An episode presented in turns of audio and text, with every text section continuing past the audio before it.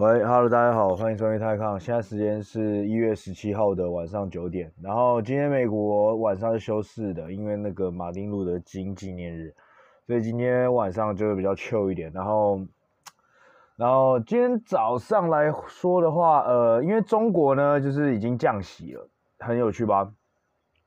所以今天早上的亚洲市场大概是这样，就是香港是又是跌的，那台湾一开始有涨，台积电领涨，然后之后半导体。所有就是电子族群都跟着往上涨，然后在韩国跟日本部分，韩国又跌了一点一点多 percent，然后日本的部分再涨了零点五 percent。那中国部分涨零点八的原因，CSI 涨零点八的原因，其实某一部分呢，就是因为它嗯，今天抛出他们的中国的就是去年 Q 四的 GDP 数据，那所有 G G 就是 G 抛出来的所有的 economy 的 GDP 这些数据呢，都显示说他们的。呃，成长跟跟那个他们这个复苏都在放缓，不论是因为在中国在打压，也不是打压，就是中国在打打房啊，中国在压抑这个房子这个房地产这个产产业，所以这个房地产不论是从投产就是开始在盖的建案，或者是投资，然后到销售，然后到出售、成交等等，所有的数字都显现出这个不动产的市场都在都在减缓，甚至在衰退，呃，也就是。就是如果跟二零二零年比起来的话，它的成它的成长率是几是负的。然后这个东西呢，因为你们要知道，其实基本上即使是在全世界呢，全世界呢，呃，不动产本来就是一个在 GDP 就是在占在占 GDP 的成长来说的话，大概是三三四十 percent 左右。所以不动产一一动的话，就是一。不动产如果它只要一不好的话，很容易就会影响到整个你的经济的成长。那更何况在中国或者亚洲呢，那个不动产呢占这个整个 GDP 成长的那个趴数就更加的更加的高了。所以不动产的影响呢，这个负成长影响呢，以及它这个政策的影响呢，导致呢拖累了整个中国的经济的成长，在 Q 四的这个反弹。那除此之外呢，还有的就是因为在二在十一月的时候，因为中国开始实施更严格的一个 lockdown，更严格的一个嗯肺炎相关的一个政策。那包括一些城市，包括像西安、郑州等等一些城市呢，都因为有遇到就是有所谓的 lockdown，就是它有封城，然后再加上可能有些工厂啊都有停休的状况，所以整个的 consumer，整个的消费者活动也都有受到这个新一波的疫情的影响。所以在第四季的时候，就看到中国的经济有出现了一个趋缓成长的趋缓，甚至放慢，甚至是倒退的部分。所以呢，今天中国有也就在的相同的早上呢，就今天早上呢，他们就 cut 他们的 interest rate，就是 cut 零点一 percent。那相比呢，相比呢，跟世界各大国家、四大世界各大的经济体呢，都已经开始在升息的步骤，中国反而在今年。开始做这个降息的部分，都主要就是因为它需要把它的 GDP 的成长拉回来。那再来就是，其实中国在去年二零二零年开始呢，就跟其他各大经济国家、各大经济体做相反的事情，因为各大经济体那时候疯狂的放水嘛，因为疫情的关系，所以中国，然后所以世所以世界各大的那个经济体呢的央行就不断的把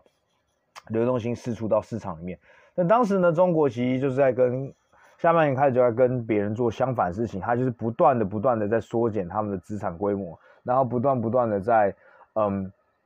抑制这个多余的这个钱财去多余的这个资金或现金流到这个资本市场里面，然后甚至在二零二一年使出就是直接打出一连套的一个不论是政策的政策的一个新的一个 regulation 新的规范呢。然后不不同的政策，不同不同的产业都都有到一个新的新的不同的规范，然后导致那个资金也有出逃的部分，然后同时也去主动去修正一些金融市场，比如说主动去呃主主动去那个抓出那些呃有一些过度恶过度债务违约的公司，或者债务就是呆账太多的公司，所以主动的去清理这个金融市场，主动的去把一个做一个这个所谓的太旧换新，或者太弱换强，呃，太弱留强，就是他把一些这个这个资本市场里面的一些这些老鼠屎给清掉，把这些比如说像呃，比如说恒大啦，然后或者像世呃世茂没有，那比如说凯撒啊，凯然后比如说像另外那个叫什么 Fantasia，就是花样年华等等这些，就是这这些老鼠屎公，就是这些企业里的老鼠屎，这些某些产业里面的老鼠，或者是某些他们觉得是老鼠屎的产业，比如说，呃，可能课后教育对他们来说就算是老鼠屎吧，因为你整个让呃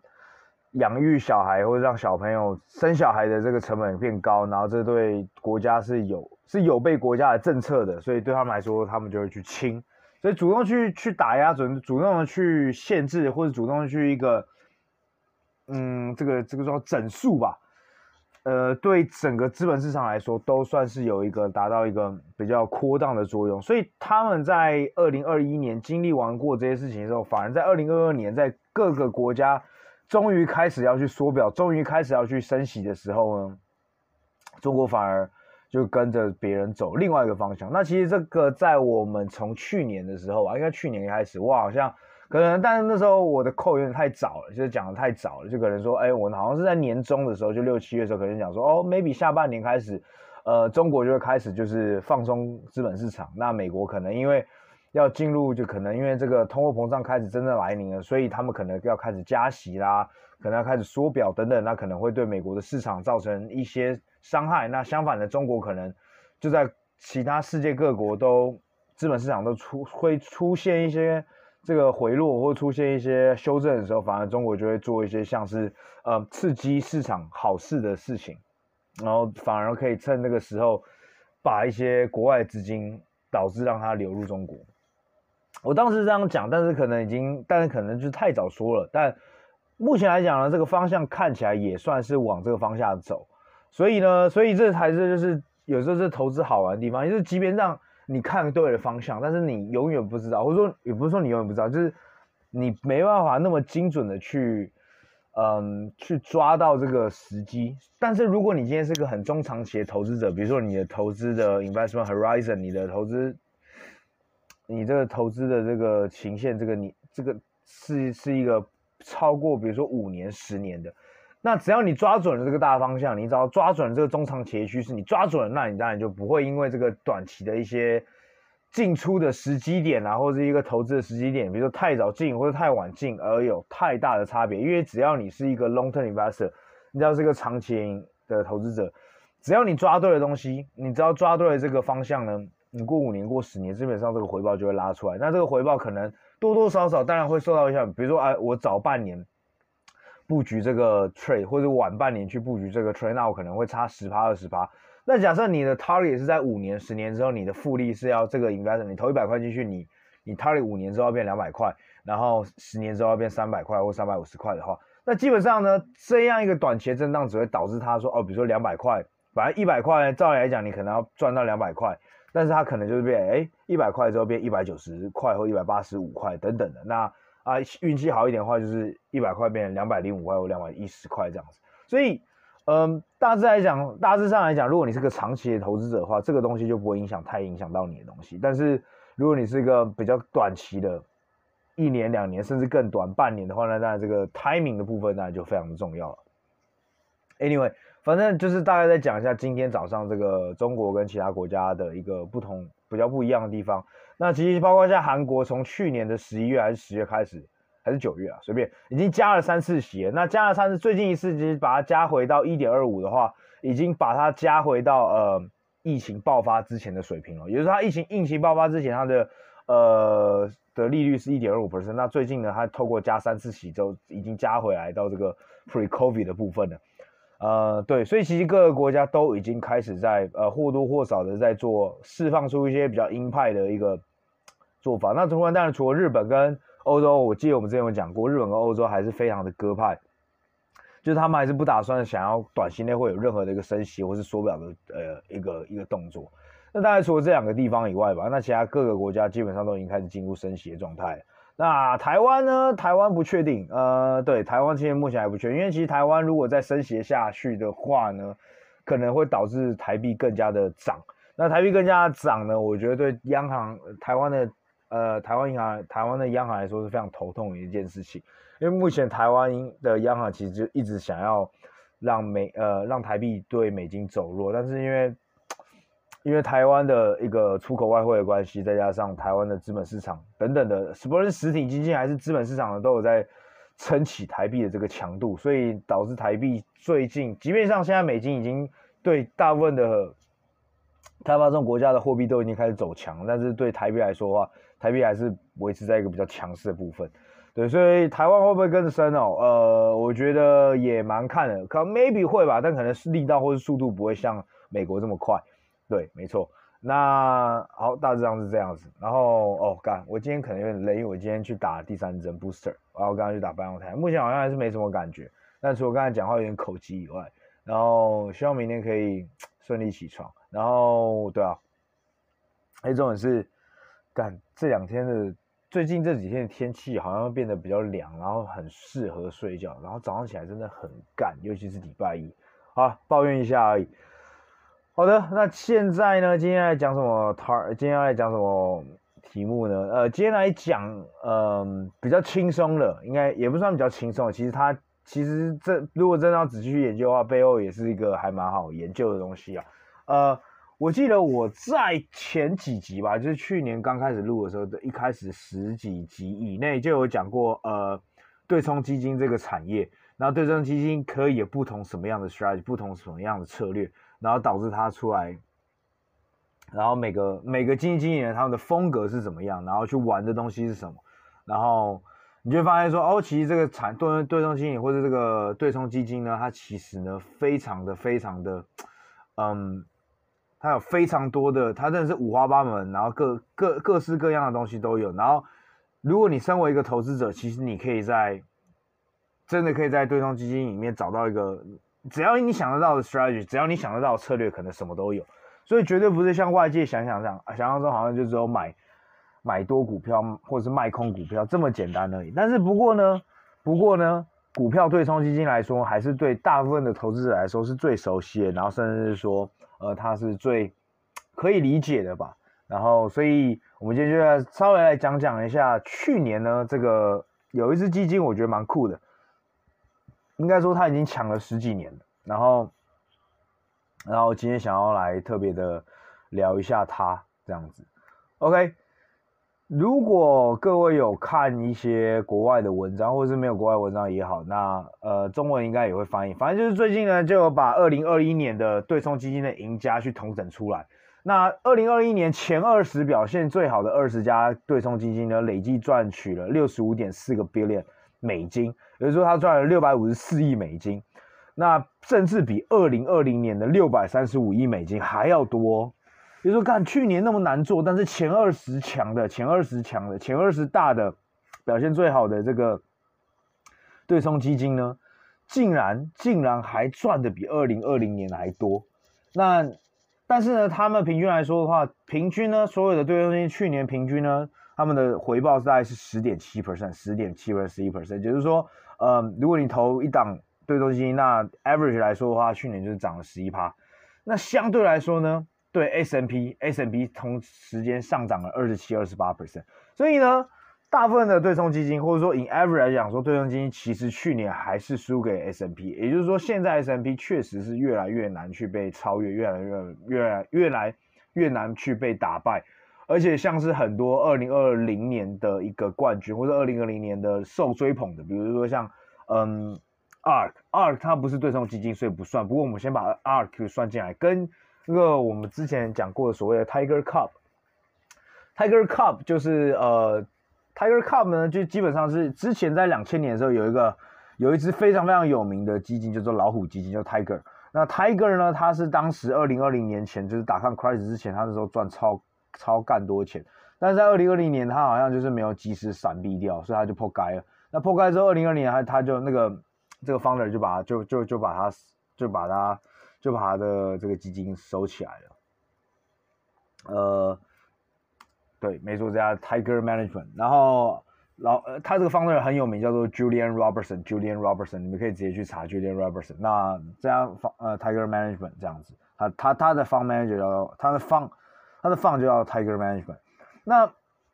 在他倒掉之后，也不是他倒，他收效之后呢，他有产出他的第一代弟子们，有三四个人。那之前我们应该有讲过，像什么 LaFon，那他就是 co to 的 C O A T U E，然后还有 Chaseman，Chaseman 就是现在他沿用了他的 Tiger Management，然后他就叫 Tiger Global。哎，不是 Chaseman，Coleman 吧？是不是？呃，等我一下哦，Tiger Tiger Global。Tiger Global，对，Chase Coleman，Chase Coleman 不是 Chaseman，是 Chase Coleman 第三第三代 Chase Coleman Three，那还 Third，他反正他就是他，他是沿用了 Tiger 这个名字。那反正这两三家呢，还有些另外像 Viking，还有 Long Pine，Long Pine 那个中文好像叫什么橡树啊，还是啥小的。那这三三十家沿，他们是第一代，就是 Julian Robertson 的第一代大弟子。他们在过去三年非常的猛，尤其在二零二零年那个科技股飞起来的时候，他们每年每个人都赚了六十六五六十 percent 吧。那甚至那个 Chase Coleman 是去年赚最多的 manager，就是呃他 net profit，就是他赚六六十几 percent 帮 manager 帮帮他的 investor 赚。那他们都会抽成嘛，就是如果帮 investor 赚多少多少钱的话，那他们就会抽成。所以呃 Chase Coleman 是去年拿到就是从 investor 里面赚到最多最多薪水的。或是赚最多收益的 manager，那今年这些 manager 这些这些所谓的老虎、小老虎们全部都破街了。这些小老虎们不是就是只 up 不到五 percent，要不然就是赔的。像 Tiger Global 就是 Coleman，他是赔钱的。今年，呃，因为他的前五大仓包括了拼多多跟那个 DoorDash，那全部都今今年都是一个偏爆掉一个状态了。那你想啊，如果你是 Investor，你在二零二一年才投进这个 Tiger Global 的话，你会超生气的。干，他二零二零年屌打市场，大上涨了六十几 percent，然后屌打市场可能才涨，呃，那时候 S&P 涨二十四吧。但去年就你他妈你投进去，就 Tiger Global 跌了，好像跌十趴，呃，应该没跌那么多，应该跌十五趴之类的。他跌十五趴，就 S&P 涨了二十八趴，二十七、二十八趴，就是来回差了三十趴。So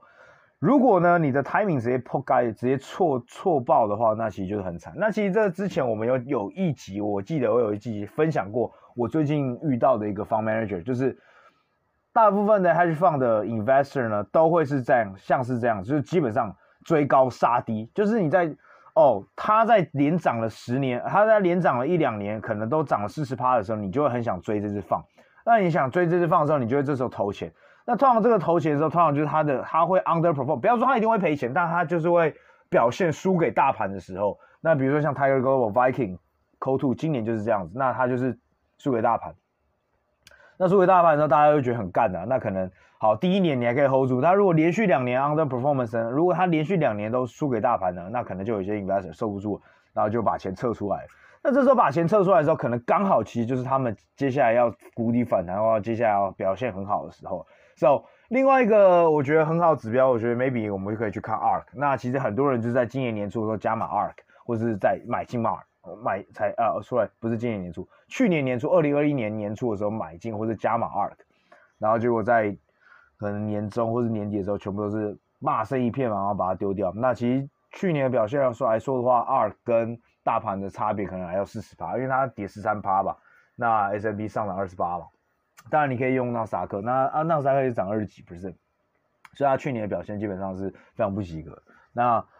呃，不过你要想啊，但是每个人在骂的时候，你要想，干它前一年的时候它是涨一百三十几，还一百五十几。那对比说纳斯达克跟 SMB 去年是涨二三十 percent，那它是去年是屌打了市场，屌打屌打到爆炸的那一种，但是也没有人在那边讲啊。那每次大家只会记得这个比较差的这个记忆，所以我觉得这是一个很。很，虽然说呢，大家都觉得啊、投资 hedge fund 好像是哦，我们因为平方平常人可能一平常人比较难接触到嘛，比较难接触到对冲基金这个，然后觉得啊，干对冲基金好神秘，那投资对冲基金的这些投资者一定都是很厉害，其实没有干，其实很多投资对冲基金的，他们只是比较有钱而已。今天如果你他妈今天你有十个 million，有二十个 million，你你的银行也会推销，也会也会也会想办法介绍这些对冲基金给你投资的。所以其实很多所谓的这些投资者，其实心态呢，基本上跟散户跟一般人是一模一样的。这也就是说，其实大户并没有什么不一样。就是比如说，你好像常常会想说，哦，干某只股票是这些大户在弄。其实大户呢，他跟散户一点差别都没有，他都是个人投资户。只是呢，他的钱多，按你的钱少，就这样，按我们的钱少，就这样子而已。那其实心态上很多时候其实是差不多的哦。所以这些对冲基金也一样，你就发现，哎，其实很有趣的是，干，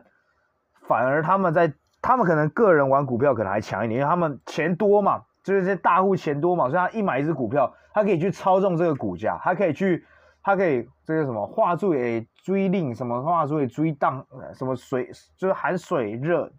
含水热热，那个水会会会怎样？会滚。那含水冻的时候呢？这个水就会结冰，这样子，那一个台语谚语吧，有点忘记了。反正就是他钱多了，所以他今天搞进去搞一家公司的时候，他就可以把这家公司就是可以呼风唤雨嘛。但是他今天投对冲基金的时候，基本上就在他像在投，像像我们散户在投股票一样，因为他不能去影响这些对冲基金，那对冲基金也不会屌这些人，因为对他们来说，这个资产。规模对他们说其实不会是影响到很大的部分，然后就发现说哦干，其实他们的心态会跟我们散户在玩股票一样，就是很容易出现这种追高杀低，要去找那个去年的赢家，然后去卖掉去年的输家。但很多时候其实这个心态如果太多，真的太群众出来的时候，反而会是一个反指标了。但我也不会说一定是不好的，或者一定是好的，因为有可能是相反，因为有可能真的这家基金会连跌三年、三四年也不一定。Anyways，好。那我们就来讲去年最大最大的赢家，就去年以绝对值，就是以美金来算的话，赚最多钱的人呢，是一家叫做 TCI 的公司，它是英国，它 base 在英国，TCI 你就打 TCI。那其实呢，TCI 为什么叫 TCI 呢？TCI 的全称呢，它其实可能叫做，它原本叫做 The Child Love，就那个 T 就是 T H E 的 The Children's The Children's Investment TCI，所以缩写变 TCI。那为什么它会叫 The Children's Investment 呢？其实这是非常有趣的。呃，创立这家 h e d g 的老板叫 Chris Hong，C H R I S，然后那个他名他的姓是 H O H N，H O H N，你可以直接上网查 Chris Hong 这个人，然后也可以直，或是直接打 T C I 就可以。那 T C I 呢，当时创办的时候的原因呢，其实呃 Chris Hohn 是先讲 T 呃 Chris Hong 这个人哈。Chris Hohn 他是 Harvard 毕业的，然后 Harvard 毕业之后，他短暂在一个呃 consulting，然后跟一家 private equity 做了一下，那时候就去一家叫 Perry Capital 的 P P R Y P R Y，那 Perry Capital 其实做了蛮久的，那他在嗯一九九六年，对他做了将近要十年啊，不到十年，不过他也是反正在 Perry Capital 做了做了七八年，然后表现都很好嘛。那 Perry Capital 他在那时候在那个地方在赚了那个。也是七八十个 million 吧，七八十七千，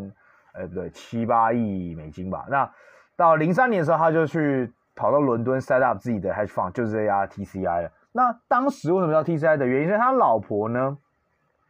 他老婆在 run 一个 foundation，run 一个基金叫做，那这个基金就是那种基金会的基金哦，叫做 The Children's Investment Fund Foundation。你知道的，这种 foundation foundation 就基本上是做慈善，The Children's Investment Fund Foundation。那这个 foundation 呢，就是他老婆 run 的。那这个这个 foundation 的创立宗旨应该很简单吧？大家都听得出来。基本上就是他去每年呢都会去帮助呢这个偏乡城，就是教育资格比较、教育资源比较落后的一些地方的小孩。那当时他创的时候，其实这个 TCI 呢有点像是这个 endowment 的感觉，就是我之前也有跟各位解释过 endowment，endowment 就是比如说你是一家，比如你像大学，那你想要。除了每年的那个学费收入以外，你想要靠一个自己的 investment arm 去达到类似半自给自足的，比如说像 Harvard 或是 Stanford 这些大学，其实他们的都有旗下呢，他们这些大学旗下呢都有这个所谓的 pension，呃，endowment 啊，我们应该这样，这是叫 endowment，就基本上是大学自己的基金会。那大学基金会呢，其实像我刚才举例这两个，你知道他们是可以，这些大学是可以，甚至可以不收学费。然后光靠这些他们下面旗下的投资基金呢，每年就可以养活他们的每年的开销喽，非常的屌。那他们资产规模都非常非常的巨大。那也是因为这些这些东西才是真正的一些 private equity 啊，或者一些这些呃大学的这个投资基金呢，反而是跟就跟世界上各大的呃保险公司啊，甚至是国家的那种呃退休基金资产规模是管理是差不多。那像他们这样子的一种。所谓的 endowment 呢，或者是 pension 呢，他们的思想呢，基本上就是我每年要击败大盘，加上 inflation 哦，加上 inflation 之后，就是比如说 inflation 就是比如说每年可能通货膨胀我就抓比如三趴，那我每年就是要固定收益六 percent 加三 percent 九趴，因为这个六 percent 怎么来？就是我每年就用我的资产规模呢乘以这个零点六，就乘以这个六 percent，只要得出来这个数字是等于我每年这个大学的开销的话，那。我的目的就达到，意思就是说，我今天这个资产基金会的设立的目的呢，就是要为了维持我每一年 annual 每一年的开支，每一年的支出，所以，所以这也是为什么它再加上 inflation，就是我每年，比如说啊，这家大学每年花一百一百一呃，每年要花十十，比如说我不知道一个 billion 哈，那你一个 billion，假设我的资产规模有十个 billion，那我等于说我每年要达到一个 B 的话，我每年要帮你。我这个 portfolio，我这个投资组，我每年要赚十趴，因为一个 B 嘛，呃，十个 B 你们要赚一个十趴就是一个 B。那但是因为每年可能都还有两趴的一个通货膨胀率，所以我每年目标就是要达到十二 percent，就大概是这样。它是有个目的性的存在，这个这这种基金是有个目的性的存在，然后是附属于附属于，然后是为了要让这个上面的这个母公司或这个 entity 去能够正常的 function，正常的运作。所以呢，TCI 当时一开始创立的时候也有点类似这样的概念，但是当然它是个它是个混合体啊，它是又有它的 mandate 又有需要去每年都要去补助呃这个的 Children's Investment Fund Foundation 以外呢，它也有在 take outsider money，就要 take 外面的投资者的的的钱啊。那当时一开始它就是零点五 percent 的 fund，每一年的 TCI 的 fund 都要捐给这个。呃，这个 Children's Investment Fund Foundation，然后另外呢，如果呢，它的绩绩效只要打败了十一趴以上的话，多出来的他就要多再给另外一个零点五 percent 给这个 Children's Investment Fund Foundation。好，反正这个 perform，反正这个 business model 到 so far 是 run 的还不错，但可惜的是呢，他在二零一二年的时候，他跟他老婆分离婚了，所以一三年之后呢，开始那个 TCI 就再也不用再。呃，就没有法律上没有义务上需要去每年去捐钱，也或者是要把这个钱给这个 Children Investment Fund。不过据我所知，他还是每年都可以，都他每年都好像都还是有捐钱就是，所以就是还是一个还不错的人啊。这样，那这个 Chris Hong 呢，以前呢，在二零一零年之前呢，他的行为呢，就是他的 strategy，他的策略比较像是所谓的 activist。就激进投资者的方式。那 activist 我之前有跟各位稍微解释过，activist 就有点像是他专门去买一家公司，然后就进去公司呢，去跟这家公司的管理层吵架，或是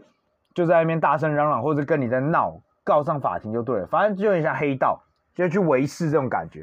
比如说我今天买进了，呃，我不知道，比如说我买进了台泥好了，呃，亚泥好了，亚泥好了，然后我买到够多、够够多的那个股份之后，我就跑去。那个雅尼的股东会上去搞徐旭东这样子，然后就搞你，然后然后 propose 各种 propose 各种不同的提案，然后搞到你同意我为止，或者是搞到你受不了，用一个比较高于现在股票市价的方式的溢价，比如说现在市价 trade 在五十块，你就要必须用六十块、六七十块，反正一个我爽的价格，你你来跟我买这个我手上三十趴，那我就还你。反正基本上，activist 这种激进投资者法，这是全世界现在。以前呐曾经它有一段时间非常流行也不是说非常流行就是其实现在还是很多人这样做比如说 daniel Love 的 third point 那比如说 car icon 的 icon 呃 car icon 的的 icon enterprises 然后另外一个是最有名或者最大可能就是 paul singer 的呃 paul singer 他的那个每次我都叫什么我都忘记叫什么。Paul singer 的放叫做 Elliott，Elliott，E L L I O T T，Elliott，他 Elliott 其实也是现在全世界前三，呃，前前十大管理资管理资产应该也是前十大。Anyways，那反正 TCI 以前的 strategy 是这样子，但是现在呢，现在呢，然后应该从一零年开始呢，我觉得它就有点变得比较像是一个比较没那么的激，比较没在那么这种激进的投资者，不过他还是非常的。呃，拥有这个基金投资者之后，或者基金投资 strategy 习惯的方式，就是他的前五大或者前十大非常非常的集中，非常的 concentrated。比如说，他去年之所以可以赚最多钱的原因，就是因为他前五大呢，呃，前三大好，第一大 Google 占了他十八趴，然后第二大 Charter Charter Communication，中文叫做特许特许通讯。Charter Communications 你们可以直接上网查，呃，它的 Ticker 代号是 CHTR。那 Charter Communications，或者你直接打特许通讯这样子，特许通讯呢，它在过去二零一九年、二零一八年到二零二一年涨得非常非常的可怕，非常非常的凶。这家股票呢，大概在从二零二，你们等我一下，我看一下，从二零一八年开始，大概大到底涨了多少？二零一八年，你可能要从二零一七年，呃，可能二零一八吧。二零一八年哦，应该不应该要从二零一九年开始算，因为二零一八年 actually 它是下跌，那二零一九年呢，它是来到三百块啊，那在二零二零年的时候，它就来到六百块，那六百零七吧，呃，没有没有，它涨了，二零二零年它涨了，二零一九年到二零二零年底的时候，它大概涨了五十趴吧，那其实当时 CHTR 就是呃 Charter Communication 是当时 TCI 的第一大仓，然后。当时呢，我没记错啊，C T C I 也是二零一九年的最大赢家，就是也是就是我在看这个统计的时候，每年年底的统计是二零一九年赚最多钱、最多钱的跑最跑跑跑赢最多，呃，就跑赢所有其他的对冲基金的也是 T C I。那当时他的第一大仓就是这家 Charter Communication C H T R，然后没错，然后想没想到过了两年之后，C H T R 再度是成为他的贡献，就是贡献他股票 portfolio。表基金表现那么好的一个，真没想到。那第三大 Microsoft MSO，那这也不用特别解释。那第四大 Visa，Visa 可能是它所有的股票里面去年跌的吧，因为 Visa 去年是跌的。呃，Visa 跟 Mastercard 在去年，甚至 PayPal 这些公司，其实在去年都没有到过得非常好。那一方面可能也是因为，呃，消。就是来呃遇到更多的更多的竞争，比如说来自那些所谓的 buy now pay later，buy now pay later，就是嗯，就有点是有点像是嗯线上消费线上消费的一种信用卡。那我觉得他们来有面面对来自这些网络的一个新的网络啊 fintech 或者 buy now pay later 的这些人的影响，所以在二零二一年的时候，其实都没有这些股票都没有涨得非常好。那再来是第五大的话，就是。CNI Canadian National Railway，我记得它就是加拿大的铁路。我记得它这公司，它也是后了大概，也是从二零一九年后到现在。那这些公司呢，它其实都后非常久，而且它的 percentage 非常惊人。前五大我刚才讲完，如果在年底来算的话，然后第三季来算的话，它前五大占了它七十六趴的的基金 的净资产，所以非常的夸张啊。那这些公司他们其实都是后蛮久，它。Google 它是一七年的第三季买进的，那 Charter Communications 也是一六年的第二季就开始买进，Microsoft 是二零一七年的年底，那 Visa 比较晚，二零一九年的第二季，那 CNI 就是呃 Canadian Canadian Railway 呢，它是二零一八年的下半年，然后对，那 CNI 其实你可以跟 CP 一起看，因为它其实第五名跟第六名都是加拿大的铁路，那第六名是 CP Canadian。Pacific Railway，它也是从二零一八年就开始布局了，所以，所以，然后再来它的七八九名呢，六七八九名呢，就是 Moody's，就是那个穆迪评级公司，再来是 S.M.P. 评级公司，然后第九大呢，哇，又是 Google，只是是 A 股，那第十呢就 Black，嗯，波士顿的 Boston Properties 是一家 Real Estate Companies，你可以看到其他的公司都是非常非常的